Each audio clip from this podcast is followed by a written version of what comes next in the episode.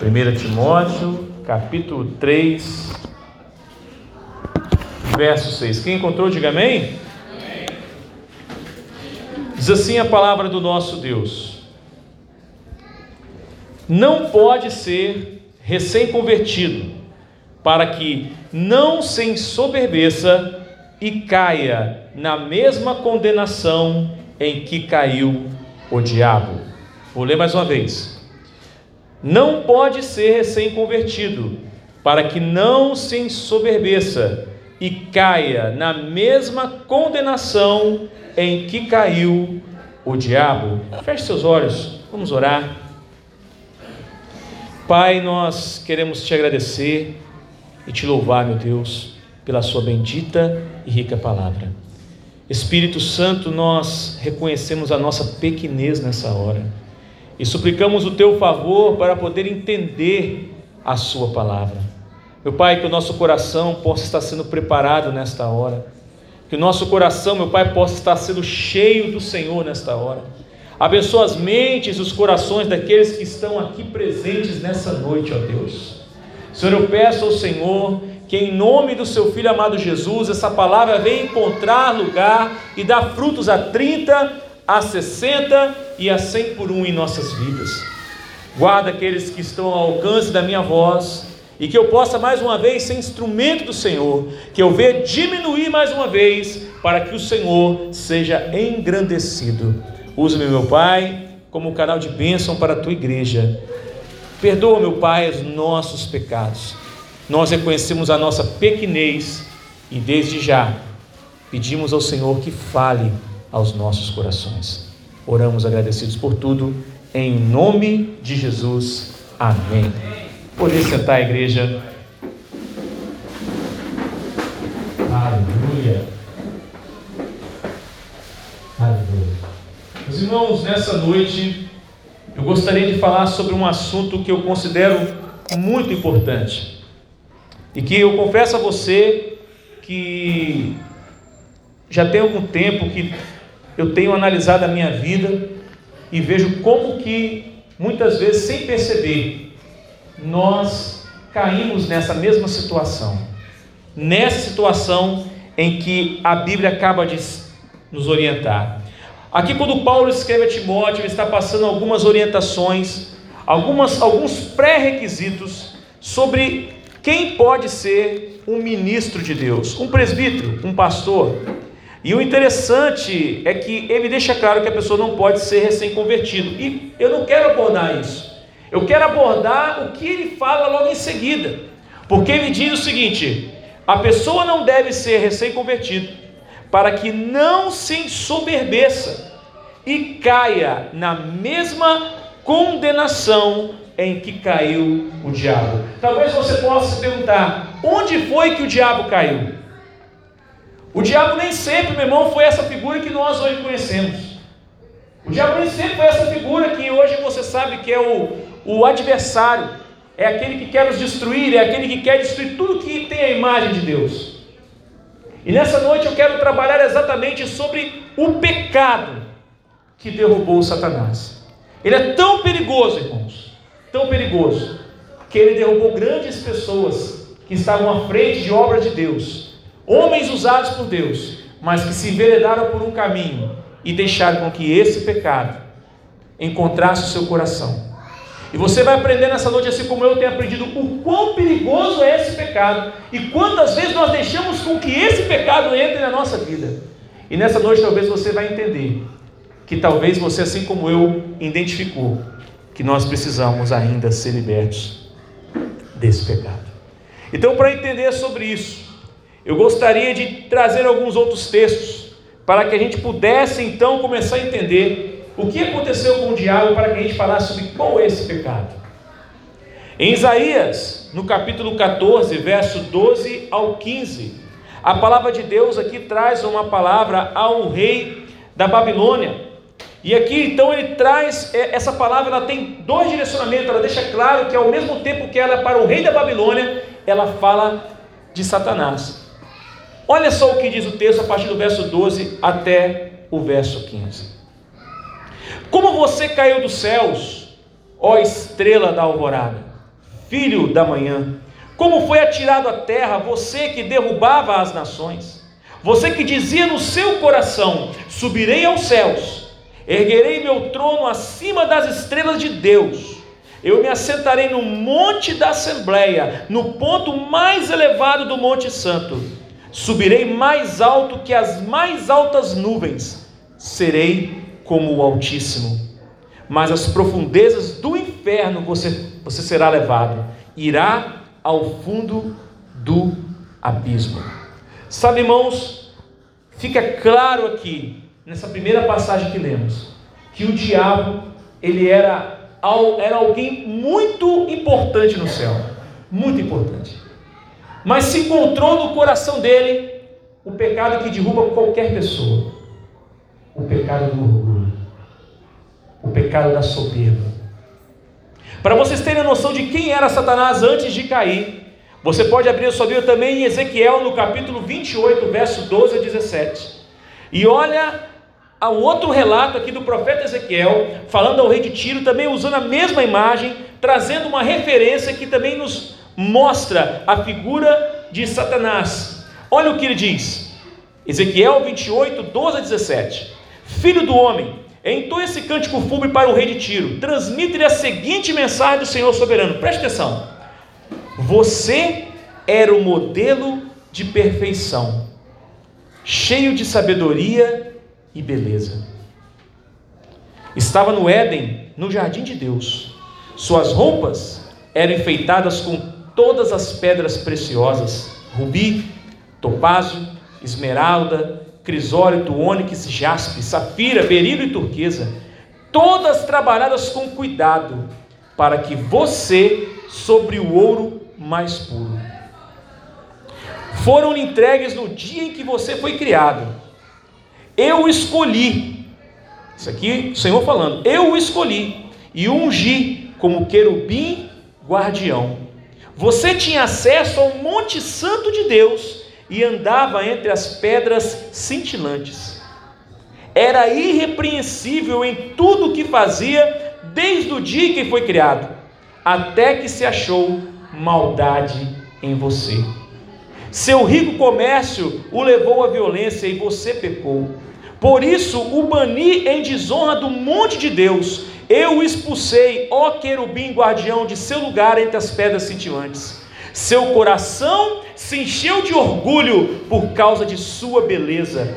Sua sabedoria se corrompeu por causa de seu esplendor. Por isso o atirei à terra e o expus ao olhar dos reis. Meu querido, nessa noite eu gostaria de falar sobre o pecado que derrubou o diabo do céu sobre o pecado que derrubou Lúcifer, transformou ele em Satanás, o nosso adversário. O pecado do orgulho. E o que é o orgulho, pastor?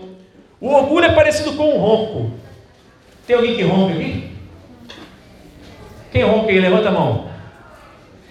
Sabe por que, que o orgulho é parecido com um ronco? Porque o cara que ronca não sabe que ronca. E o cara que é orgulhoso, ele não sabe que ele é orgulhoso. Ele só sabe quando alguém fala para ele. Pecado do orgulho é desse jeito. Pecado do orgulho, ele não acontece no pior momento da nossa vida, ele acontece no melhor momento. Eu nunca vi alguém passar uma situação muito difícil e ter orgulho de passar uma situação muito difícil. Eu vejo quando a pessoa está numa situação muito boa e aí ela tem muito orgulho. Por que, que o diabo caiu? Por que, que Satanás, Lúcifer, né, que quando fala o anjo, que está lá, o anjo, a estrela da alvorada, é exatamente isso, é a luz que brilha. Olha só, ele era o sinete da perfeição. Você consegue entender isso, irmão? O que, que significa isso? Você está falando de um ser que está no mais alto céus, criado por Deus, a criatura mais perfeita que Deus criou. Foi Satanás. Agora você entende por que, que o diabo odeia tanta gente? Porque quando ele caiu, Deus criou o homem, a sua imagem e a sua semelhança. E o que aconteceu com o diabo? Olha, irmão, você para para você analisar. Aqui diz que ele era irrepreensível. Aqui diz que ele era o querubim guardião. Diz que as suas roupas eram extremamente lindas e que ele tinha uma formosura, uma beleza incomparável. mas por causa que o seu coração se encheu de orgulho, ele achou que poderia ser mais do que Deus. O orgulho, meu irmão, ele é um pecado que ele entra na vida de uma pessoa e ele destrói, ele vai corroendo a pessoa de tal maneira que quando a pessoa se dá por conta, ela só encontra o caminho da ruína. Então nessa noite eu gostaria de falar sobre isso. E eu gostaria de falar o conceito do hebraico do orgulho. Eu fui pesquisar lá, é se colocar acima, se elevar, se exaltar, ser arrogante ou soberbo. No grego quer dizer encher-se de orgulho, tornar-se insolente, estúpido ou tolo. O que, que é o orgulhoso? O orgulhoso é aquela pessoa que ele acha que a si mesmo se basta. Ele não precisa de ninguém. Ele acha que ele não depende de ninguém. Ele acha que tudo que ele tem é fruto do seu próprio esforço. Esse é o orgulhoso. É aquele que se gaba de algo que ele não imagina que é Deus que está dando, ele acha que é dele. Quem é que fez Satanás dessa forma? Foi Deus. E ele se achou melhor do que Deus. Ele quis, colocou seu coração para estar acima de Deus. Irmãos, talvez você possa falar assim, pastor. Se o diabo foi derrubado por esse orgulho, irmão, o diabo que estava no céu, estava do lado de Deus, ele foi derrubado por esse pecado. Você acha que eu e você não somos vítimas fáceis desse pecado? E talvez eu esteja falando para pessoas nessa noite que nem imagina que são orgulhosas. Nessa noite você vai descobrir que você, talvez assim como eu, ainda tem muita coisa que você precisa deixar de lado como orgulho. E eu gostaria de trazer algumas coisas que Deus colocou no meu coração, que são alguns sinais do orgulho, algumas coisas que identificam que nós somos orgulhosos.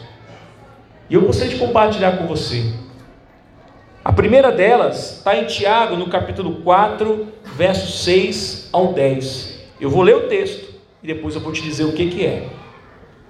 Tiago 4, versos 6 ao 10 diz assim: Mas ele nos concede graça maior. Por isso diz a Escritura: Deus se opõe aos orgulhosos, mas concede graça aos humildes. Portanto, submetam-se a Deus, resistam ao diabo e ele fugirá de vocês. Aproximem-se de Deus e ele se aproximará de vocês. Pecadores, limpem as mãos. E vocês que têm a mente dividida, purifiquem o coração. Entristeçam-se, lamentem e chorem. Troquem o riso por lamento e alegria por tristeza. Humilhem-se diante do Senhor e ele os exaltará. O primeiro caminho, o primeiro sinal de que talvez você não saiba que você possa ser um orgulhoso, de que o orgulho está dominando a sua vida, é o sinal da autossuficiência. O que, que é isso, pastor? Autossuficiência é a pessoa que acha que não precisa de Deus para nada. Aquela pessoa que está no emprego, alcançou as promoções muitas vezes, conseguiu muitas coisas na vida, ele não atribui nada a Deus, mas ele acha que tudo que ele conseguiu é somente esforço dele. Sabe o que Tiago está falando aqui? Ele diz o seguinte: Deus se opõe aos orgulhosos. Orgulhosos, meu irmão, não encontra lugar no coração de Deus. Por isso Deus odeia tanto orgulho, porque foi o pecado que derrubou Lúcifer do céu. Agora para para pensar e fala assim, mas de qualquer maneira Deus concede graça aos humildes. Irmão, eu vou falar para você, ser humilde não tem nada a ver com ser pobre. Tem muito pobre orgulhoso. Como também ser rico não quer dizer porque, ah, pastor, porque só os orgulhosos são os ricos. Não, irmão. Tem muito pobre orgulhoso. Questão de orgulho não tem a ver com a sua condição social. O orgulho tem a ver com quando você olha para cima e fala assim: eu não preciso de Deus para nada. Eu sou autossuficiente. Já parou porque muitas pessoas fazem orações e não são ouvidas? As orações dessas pessoas? Porque muitas vezes elas são orgulhosas. E a Bíblia fala que os orgulhosos, Deus não ouve. Ele só dá graça aos humildes. Diz até um ditado que aquele que diz que é humilde necessariamente não é humilde. Se eu chego para você e falo assim, olha, eu sou um cara muito humilde. Você já fala assim, já não é mais humilde, né? É igual aquele rapaz que o professor Girafales que fala assim, eu só me enganei uma vez, a vez que eu achei que eu estava enganado. Então é a mesma coisa. A pessoa que, que é humilde, ela não precisa sair por aí falando que ela é humilde. As pessoas olham para ela e vê na sua vida que ela não sou humilde. Mas o orgulhoso, ele toca trombeta. O orgulhoso, ele quer mostrar para todo mundo que ele é alguma coisa. E o que a Bíblia está dizendo, irmãos, é que nós, quando não temos essa postura, segundo a própria palavra de Deus, nós nos tornamos vítimas fáceis de Satanás. Porque ele diz que se nós somos humildes, submetemos a Deus, e se submetemos a Deus, nós resistimos ao diabo, e se nós resistimos ao diabo, ele fugirá de nós. Agora, se nós não submetemos a Deus, o diabo não vai fugir de nós. Aliás, o diabo adora esse pecado, ele conhece muito bem, e ele sabe onde ele pega. Autossuficiente. Sabe aquela pessoa que no começo da conversão dela, ela orava mais? Vou falar, vou falar por mim, o pregador. Às vezes a gente que é pregador, eu me lembro no começo quando eu me converti, eu orava muito mais do que eu oro hoje, muito mais.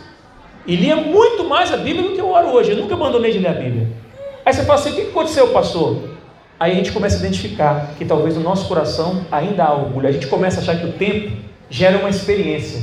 E a experiência gera uma melhoria. E aí a gente começa, ah, agora eu já estou mais um tempo, a gente começa a ter mais tranquilidade fazer as coisas. Mas aí a gente se encontra e para de achar que a gente depende de Deus muitas vezes. E o que a Bíblia está falando é que o autossuficiente, ele não encontra lugar em Deus. Sabe aquela pessoa que acha que não precisa de Deus? Tem muitos pastores assim. Tem muitas pessoas assim. Que acham que para fazer uma pregação não precisa mais orar, não precisa mais estudar. Vamos lá, eu já tenho uma experiência, bora. Tem muita gente assim, irmãos. Mas a palavra de Deus vai deixar claro que existe um caminho a ser traçado. E ele fala que esse caminho, para você chegar aqui em cima, você tem que passar primeiro aqui embaixo. Olha o que o último verso diz no verso 10: Humilhem-se diante do Senhor, e ele os exaltará. De quem que nós lembramos? Jesus falar que os humilhados serão. O contrário também é verdadeiro: os exaltados serão humilhados. Sabe, irmãos, a autossuficiência é terrível na vida de um cristão. É quando a gente acha que a gente já sabe tudo da palavra de Deus. É quando a gente acha que a gente não precisa mais orar tanto quanto antes, que agora a minha vida está mais é, tranquila, as coisas estão caminhando bem. E às vezes tudo que Deus quer é que nós reconheçamos que dependemos dEle, que precisamos dEle, em tudo. Pergunto para aquele que tem aqui, você tem sua empresa. Quando você montou sua empresa era difícil. Eu tenho certeza que você trabalhava muito mesmo, mas vai, vai chegar num certo tempo, você vai encontrando um, um ponto de equilíbrio. As coisas que você fazia muito mais, hoje você não faz mais tanto. Só que com Deus é diferente, irmãos. Tudo que nós somos, fazemos ou deixamos ou precisamos fazer, nós precisamos de Deus. Jesus falou que sem Ele nós não podemos fazer nada. O que é nada, irmão? É nada. Eu consigo pregar sem Deus? Não. Eu consigo cantar sem Deus? Não. Eu consigo fazer qualquer coisa? Não. Eu consigo ter um casamento meu feliz sem Deus? Não. Eu consigo ter um emprego, satisfação na minha vida profissional sem Deus? Não. E sabe o que é o problema disso, irmãos? É porque a autossuficiência ela nos engana. O diabo se achou autossuficiente no céu. Eu não preciso mais de Deus. Eu posso encontrar o meu lugar no monte de Deus. Às vezes a gente faz isso, irmão. Às vezes nós somos orgulhosos. Talvez você possa falar assim, pastor, a autossuficiência não é o meu problema. Beleza. Talvez seu problema seja outro. Talvez seja a independência. Parece que é diferente, que é a mesma coisa, mas é diferente. A autossuficiência, ela fala da nossa relação com Deus. Independência, eu quero entrar na relação com o mundo.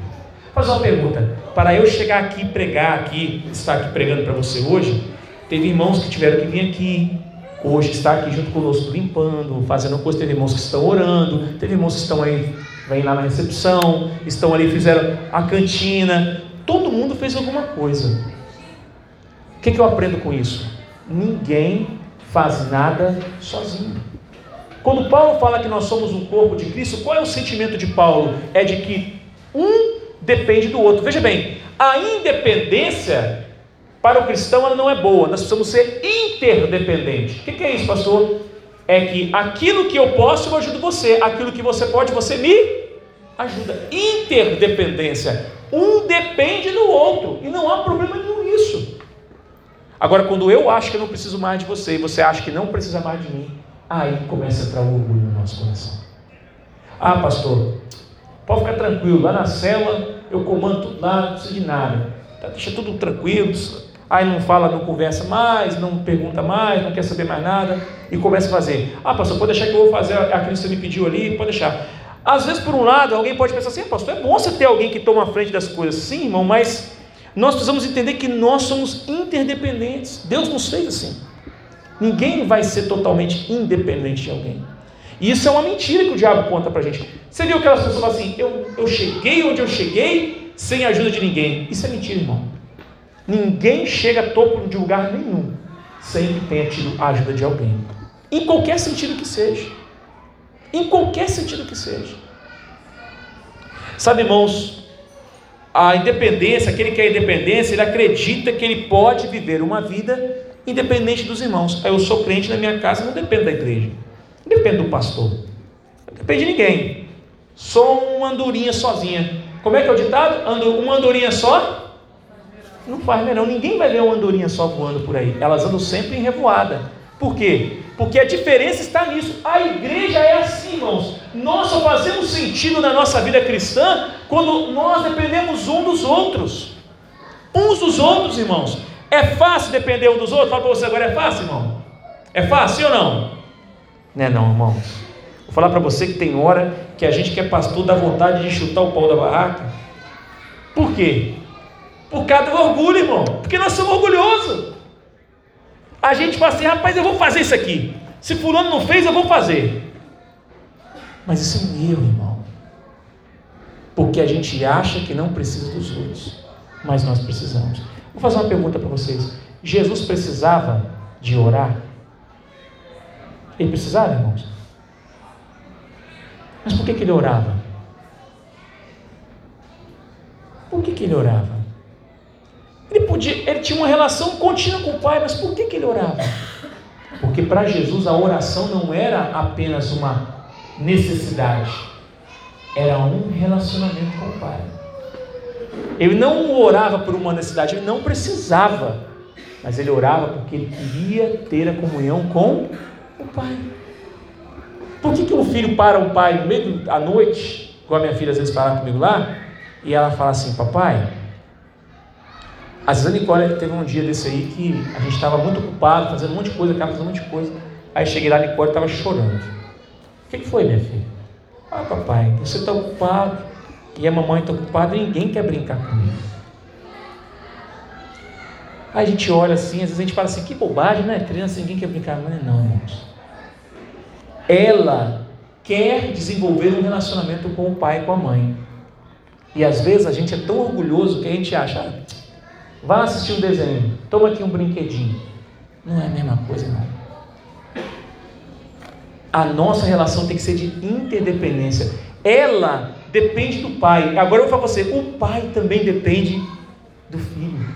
Porque quando nós estamos exercendo a paternidade, nós estamos aprendendo a ser pessoas melhores. Estamos estamos? Quem é pai aí? Não, você não melhora na paternidade? Você não aprende a ser um pouco mais paciente? Não aprende?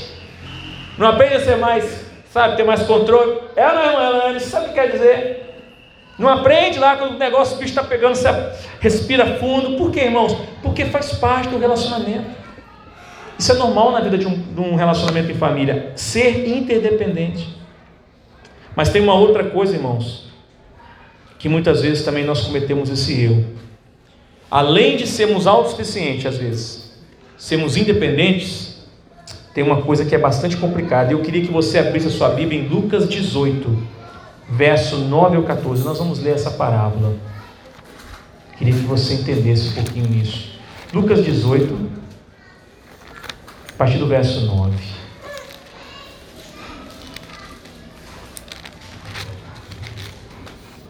Olha só o que diz a palavra do Senhor. Jesus vai contar uma parábola aqui, do fariseu e do publicano. Olha como é que ele começa a contar a parábola no verso 9. Há alguns que confiavam em sua própria justiça e desprezavam os outros. Jesus contou esta parábola. Já começa dizendo que Jesus está contando a parábola para quem, irmãos? Para alguns que confiavam em sua própria justiça. O que, que ele quer dizer? Pessoas que têm uma justiça própria. A justiça própria é um sinal de orgulho. A justiça própria é um sinal que nós temos orgulho. E o que é justiça própria, pastor?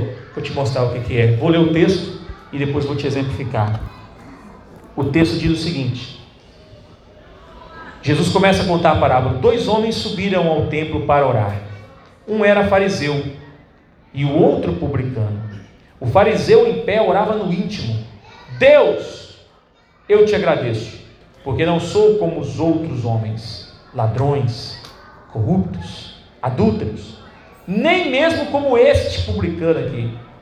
Jejuo duas vezes por dia, por semana, e dou o dízimo de tudo quanto ganho. Olha como é que o fariseu orou. Quem que era o fariseu na época, irmãos? O fariseu era o Caxias da época. Era a seita mais devota. Era aqueles que achavam que guardavam a lei na íntegra. Era aqueles mais enjoados. Você pega hoje a, a, a religião, a, a, denominação mais caxia, eram os fariseus. E eles achavam que eles estavam, a justiça deles era suficiente. Só que o que acontece? Eles, fariseu, pega e olha, ora dessa forma. E o publicano, quem era o publicano? O publicano era o cobrador de impostos.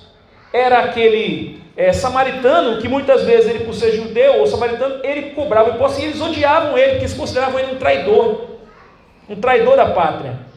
Aí o publicano diz o seguinte: Mas o publicano ficou à distância, ele nem ousava olhar para o céu, mas batendo no peito, dizia: Deus, tem misericórdia de mim, que sou pecador. Jesus termina a parábola dizendo: Eu lhes digo que este homem, ou seja, o publicano, e não o outro, foi para casa justificado diante de Deus. Pois quem se exalta será humilhado, e quem se humilha será exaltado. Quer um exemplo prático disso aqui? José no Egito. Quem era José no Egito? José saiu da sua casa, tinha tudo na casa dele, era o filho predileto. É filho predileto. O que aconteceu com ele? Os irmãos venderam ele como escravo. José entrou no Egito como escravo. Alguém consegue ler a história de José e ver algum momento José se exaltando? Alguém consegue ver? José não se exaltou quando ele foi para a casa de Potifar, ele não se exaltou na cadeia, ele não se exaltou em nem, nem quando ele era governador. Mas por ele ter uma atitude de humildade, Deus o exaltou.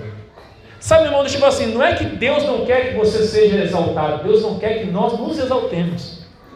Ele que quer nos exaltar. Sabe qual que é o nosso problema? É que a gente não confia que Ele vai nos exaltar. Então a gente quer ser exaltado. E a gente faz igual os fariseus, ó, obrigado que eu não sou igual o fulano de tal. Sou muito melhor que esse cara aí, esse pastor, esse irmão aí. Nossa, esse cara é crentezinho meia boca, eu sou muito melhor do que ele. Justiça própria. Fala para mim, irmão, você que está aqui essa noite. Você nunca olhou para ninguém e pensou isso, não? Que você é melhor do que aquele crente? Aquela pessoa que você fala assim, rapaz, que que o pastor foi visitar esse irmão? Rapaz, esse irmão que carniça, né? Complicado esse cara. Pedra de tropeço. Cara, só faz isso, problema, problema, problema, problema. Porque a gente fala isso porque nós somos orgulhosos. Nós achamos que a nossa justiça, assim como o fariseu achava, é melhor do que a justiça daquele, daquele outra pessoa. E Jesus está falando que aquele fariseu, ele orava de si para si mesmo. Ou seja, o cara, às vezes, às vezes irmão, a gente está achando que está falando com Deus. Mas a gente não está falando com Deus, a gente está falando para nós mesmos. Sabe, irmãos, é muito interessante você pensar nisso. O orgulho, ele nos torna esse ser que acha que nós somos melhores do que os outros. Deixa eu dizer uma coisa para você. Aqui, todos nós, ninguém é melhor do que ninguém. Todos nós. Ninguém é melhor do que ninguém. Até as pessoas que não conhecem a Deus, nós não somos melhores do que os incrédulos. Nós não somos melhores do que Ele. Nós somos abençoados, mais abençoados, isso nós somos, melhores nós não somos. Por que mais abençoados? Porque quando você vem para a família de Deus, você está debaixo das mãos de Deus. Agora olha Deus, Deus derrama chuva para os justos e para os injustos. Imagina se Deus fosse orgulhoso, hein? Imaginou? O cara, o cara tá lá fazendo o que quiser lá, sem Deus, Deus assim, vai cair chuva só nessa fazenda aqui. Na desse cara aqui não vai cair. Esse cara é muito.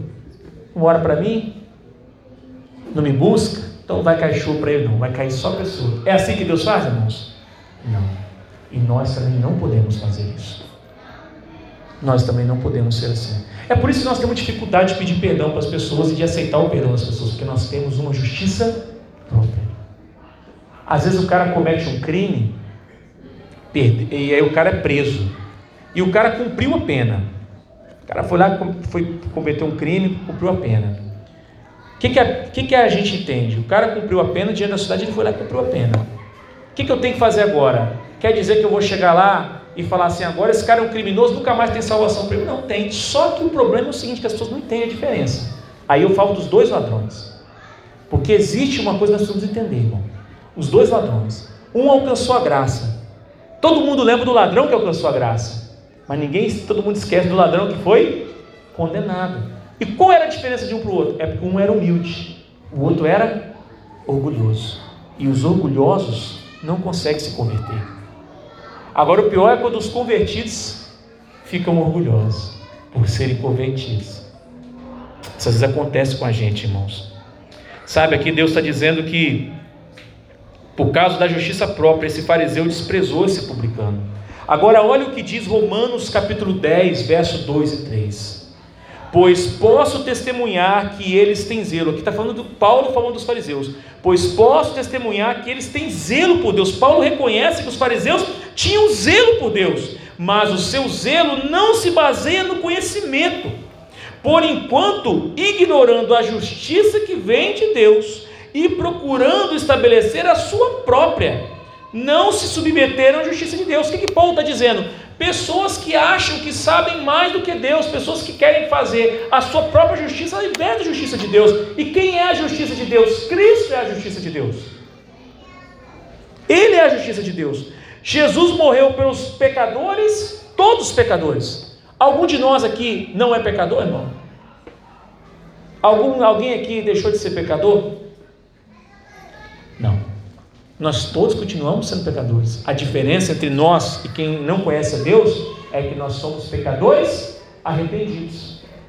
E quem está lá fora muitas vezes é um pecador não arrependido. Aí entra a questão do nosso orgulho. Às vezes a gente vê aquela pessoa fazendo mal, mal, mal. O que a gente fala? Faz igual Jonas. Lembra de Jonas? Vai pregar em Nínive, Jonas. O que, que Jonas falou? Vou nada, povo ruim da desgrama. Esse povo merece o inferno mesmo. Que, que eu vou fazer lá pregando para esse povo? Ah, não, Senhor, eu sei como é que o Senhor é. O Senhor é coração mole. Eu vou pregar para esse povo, eles vão se arrepender. Jonas fala isso, irmão. Por que, que Jonas falou isso? Porque Jonas era um homem cheio de justiça própria. O orgulho reinava no coração de Jonas.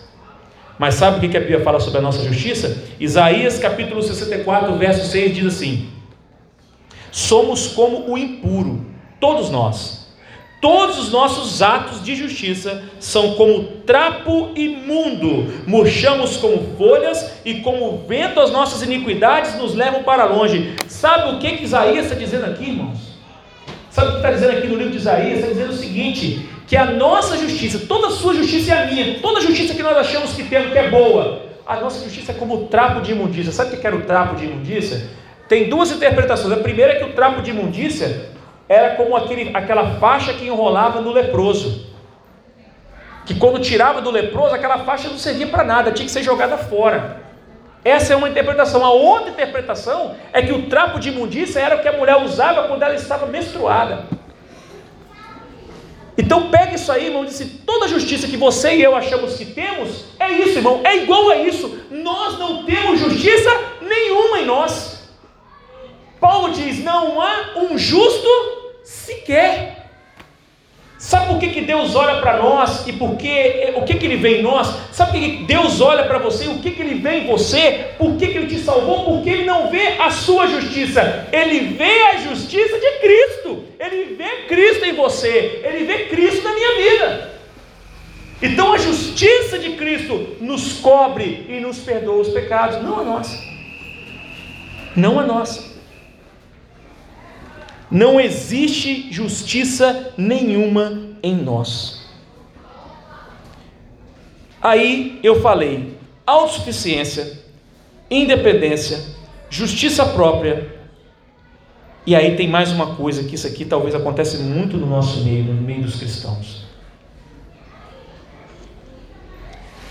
Jeremias capítulo 9, verso 23 e 24 diz assim: Assim diz o Senhor: que o sábio não se orgulhe de sua sabedoria, nem o poderoso de seu poder, nem o rico de suas riquezas. Aquele que deseja se orgulhar, que se orgulhe somente disto. De quê? De quê? De quê, pastor? De quê que eu posso me orgulhar, segundo Jeremias? Segundo a palavra de Deus, é Deus falando com o profeta Jeremias, de me conhecer e entender que eu sou o Senhor, que demonstra amor leal e traz justiça e retidão à terra. Isso é o que me agrada. Eu, o Senhor, falei. Posso ouvir um amém, igreja? Amém. amém. Sabe o que Deus está dizendo aqui? Que você não deve se orgulhar do que você tem, da sua riqueza. Você não deve orgulhar do que você conquistou, porque tudo que nós temos, irmãos, é por causa de Deus. Tudo. Sabe essa roupa que você está vestindo aí agora? É por causa de Deus que você está vestindo essa roupa. A cadeira que você está sentado é por causa de Deus. A comida que você comeu hoje é por causa de Deus. A sua família, o teto sobre a sua casa, é por causa de Deus. Só que todas essas coisas são pequenas comparado ao principal que Deus fez, que Ele deu o seu único filho por todos nós, nós ainda sendo pecadores. Essa é a justiça de Deus. Você quer se gloriar em alguma coisa? Glorie-se no Senhor. Quer se gloriar em alguma coisa? Glorie-se no Senhor. Não se orgulhe da sua sabedoria, nem o poderoso no seu poder, nem o rico nas suas riquezas. Irmão, o orgulho, ele é como um câncer, que ele vai destruindo a pessoa no seu melhor momento. Por que que Salomão caiu da onde ele caiu? Orgulho. Ele achou que era o homem mais sábio, ele era mesmo. Ele era tão sábio que o final da vida dele foi sem sabedoria nenhuma. Isso é o que o orgulho faz, irmão. O orgulho tira de nós as nossas oportunidades. Quer ver o que eu quero dizer para você? Não sei se já aconteceu isso. A criança, ela, ela perdoa muito rápido. Quem tem filho sabe o que eu quero dizer. Às vezes você vai lá, tem vezes que eu chego lá com a Nicole e dou uma correção nela, aí ela vira a cara para mim. Não vou falar com você. Aí daqui a pouco eu volto lá. E aí, filha? Tudo bem? Aí ela, hum, não estou falando com você. Aí você fica logo preocupado. O que está acontecendo, né? Aí você vai, dá uma voltinha, volta lá de novo, tenta fazer uma, voltar na amizade de novo. Aí ela já começa a dar uma quebrantar. Aí você fala assim, minha filha, vamos brincar com o brinquedinho? Aí ela, ela quer ir, mas aí ela fica assim. Ela fala assim: Você vai fazer aquilo de novo? Mas filho, papai te corrigir porque você fez errado. Tá bom. Aí daqui a pouco ela volta, vai para trás, daqui a pouco eu vou, filha. Aí ela subiu lá. Daqui a pouco eu fazendo as coisas, ela voltou, papai. O que foi, minha filha? Você me perdoa? Perdoa. Vamos brincar agora? Aí eu falo, agora não dá, filha, porque agora papai vai ter que ter um compromisso, vai ter que sair. O que, que o orgulho faz? Faz você perder a oportunidade. Se ela tivesse cedido no primeiro momento que eu falei com ela, tá entendendo? Isso acontece na vida de todo mundo, todo mundo, irmão. Com seu filho, sua esposa. Quem às vezes não vai lá e tem uma discussãozinha com a esposa, às vezes, graças a Deus lá em casa a gente resolve as coisas muito rápido. A primeira hora que a gente discute alguma coisa, a gente já tenta resolver logo. Porque a noite vai chegando, irmão, a gente ninguém quer ficar brigado com o cônjuge. Eu não quero ficar brigado com Você quer, Fábio? Quero nada. A noite vai começar a chegar, então tem que resolver o problema. Porque, irmão, concorda comigo? É ruim demais dormir do lado de uma pessoa. Isso nunca aconteceu entre mim e minha esposa. Dormir de cara virada, cada um para um lado da cama. Mas eu conheço casais que, eu já, que já me procuraram, irmãos. E muitas situações que eu falo, que às vezes você vai conversar com a pessoa e fala assim, Tem mais de meses que eu não falo com meu marido. Falei, meu Deus, como que pode isso? Irmão, isso não dá certo. Isso é por causa de quê? Orgulho. O orgulho destrói um relacionamento. O orgulho destrói uma relação com o outro e com Deus. O orgulho faz isso, irmão. O, o orgulho destruiu o posto mais alto de Lúcifer, a criatura mais bela que Deus havia criado. Por causa do orgulho, ele foi lançado no inferno. Agora eu te pergunto: nós que somos, nós não somos. Você acha que nós estamos numa posição melhor do que a de Lúcifer? Não estamos, não, irmão. Agora estamos porque estamos em Cristo. Mas antes nós não estávamos, não, irmão. Não estava, não. Então Jesus, aí eu te pergunto, por isso que as pessoas perguntam, pastor, por que, que Deus não perdoa Satanás? Por que ele não perdoa o diabo? Você já se fez essa pergunta? Vou te responder. Porque eu e você, Deus perdoa e não perdoa o diabo. Porque eu e você pecamos em um corpo mortal. O diabo pecou em um, corpo glorificado. E não tem mais perdão porque se encontrou no seu coração comércio orgulho, ele se achou melhor do que Deus. Ele era tão bom de lábio, irmão, que ele levou um terço dos anjos com ele. O cara era bom de conversa. Aí o que, que acontece? Você acha que quem foi que seguiu Satanás? Os orgulhosos, irmão. Eles se atraem, os orgulhosos se atraem, ou não se atraem? Agora eu vou falar uma coisa, irmão. Você vai em umas reuniões aí, quando você vê galera se abraçando muitas vezes, assim, muita coisa, paciência. Você começa a conversar com as pessoas, aí você vê que cada um tem um, tá com o coração cheio de orgulho, cheio de orgulho, cheio de orgulho, cheio de orgulho. Os orgulhosos se atraem. Os humildes também se atraem, irmão. Os humildes também se atraem. Só que o problema é que o orgulhoso ele perde muito tempo. Agora, quem lembra de um, um grande exemplo? Eu queria mostrar para você um grande exemplo de alguém também, além de, do diabo, que estava numa posição muito elevada, mas por causa do seu orgulho despencou. Abre a sua Bíblia em Daniel, capítulo 4, verso 29 a 34, a história do rei Nabucodonosor. A Bíblia fala que um dia Deus deu um sonho a Nabucodonosor de uma estátua e que ali representava vários impérios, mas a cabeça era Nabucodonosor, a cabeça de ouro era Nabucodonosor, e depois dele veniam outros impérios, mas ele era o cabeça. E ele fala assim: depois de você vai vir outros, mas você é o cabeça.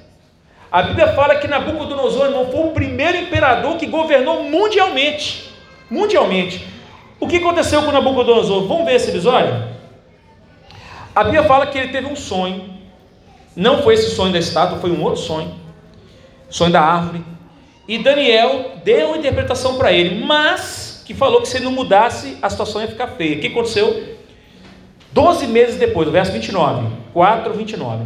Doze meses depois, ele caminhava sobre o terraço de seu palácio na Babilônia. Imagina Nabucodonosor. Irmãos, a, a história, alguns historiadores dizem que a Babilônia era a cidade mais linda da terra naquela época.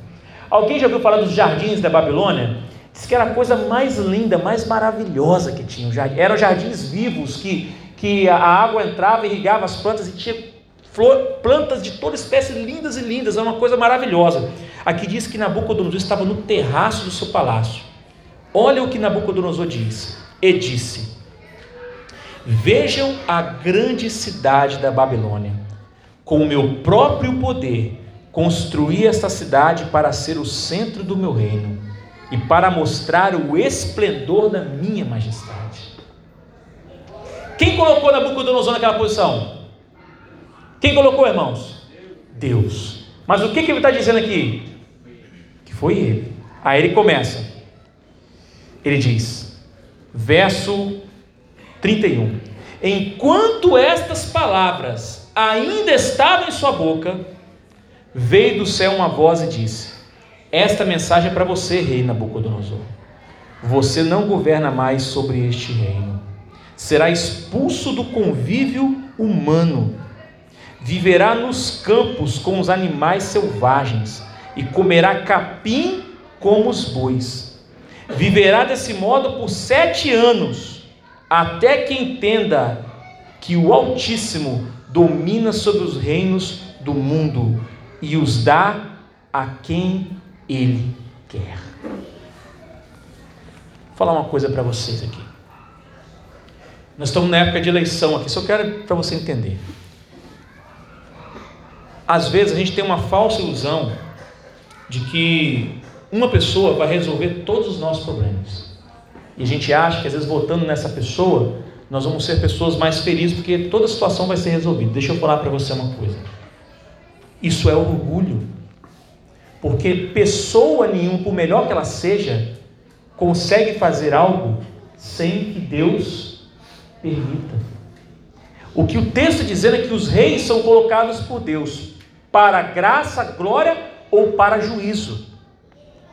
E eu sempre falo, o Brasil vai passar por um momento ou de misericórdia e graça ou de juízo.